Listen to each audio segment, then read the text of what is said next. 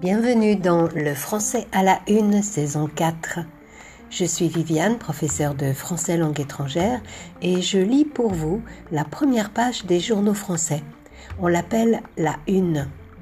Une façon pour vous d'apprendre des mots et des expressions à travers l'actualité française.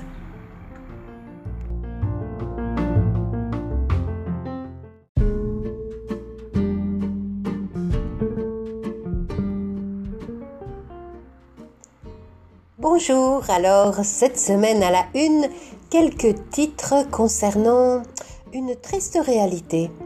Et oui, déjà 43 femmes sont mortes de violences conjugales en France. La dernière avait 22 ans. Elle a été tuée de coups de couteau. Et quelques semaines auparavant, une femme avait été brûlée vive. Les dernières nouvelles d'Alsace écrivent Féminicide, un fléau sans fin. Un féminicide, F-E accent aigu, M-I-N-I-C-I-D-E. C'est le meurtre d'une femme. Pour un homme, on dit un homicide. Un fléau, F-L-E accent aigu A-U, est synonyme de catastrophe, calamité, désastre. Les féminicides semblent un fléau sans fin. En 2020, 90 femmes ont été tuées en France par leurs conjoints. Toujours bien sûr à la une, la pandémie. Et un aspect cependant plus réjouissant.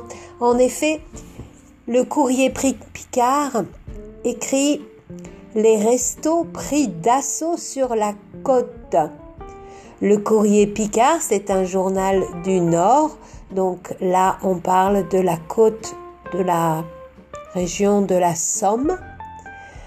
Prendre d'assaut, des apostrophes A, 2 S A U T, attaquer brutalement. C'est un terme guerrier, militaire, qui est passé dans le langage courant pour dire se précipiter nombreux dans un endroit. Les magasins ont été pris d'assaut, les terrasses des cafés ont été prises d'assaut dès le jour de réouverture. De même apparemment donc pour les restaurants. Ouest France annonce de son côté, dès le 9 juin, un pass sanitaire. Un pass, P-A-2-S.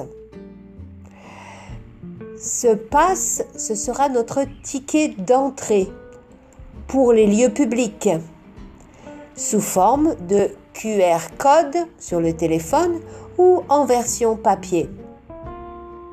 Contrairement au passeport vaccinal qui ne fait mention que des doses de vaccins administrées, le pass sanitaire ne va pas désavantager les personnes qui ne souhaitent pas se faire vacciner contre la Covid-19. La preuve d'un test PCR ou antigénique négatif sera acceptée. Pour finir, le quotidien L'Ardennais se demande à quand la fin du temps pourri Eh oui, le mois de mai a en effet été terrible, froid, venteux et pluvieux. On parle d'un temps pourri, P-O-U-2-R-I. Pourri, c'est aussi appliqué aux fruits quand ils sont trop mûrs, ils sont pourris. Mais bon, Aujourd'hui, les températures remontent et le soleil arrive pour cette fin de semaine. Donc, espérons que le temps pourri est fini. Et voilà, voilà pour cette semaine. Merci de votre attention. Je vous souhaite une euh, bonne fin de semaine et je vous dis à très bientôt pour d'autres mots et expressions de l'actualité française qui, j'espère, vous sont utiles. Restez en bonne santé. Ciao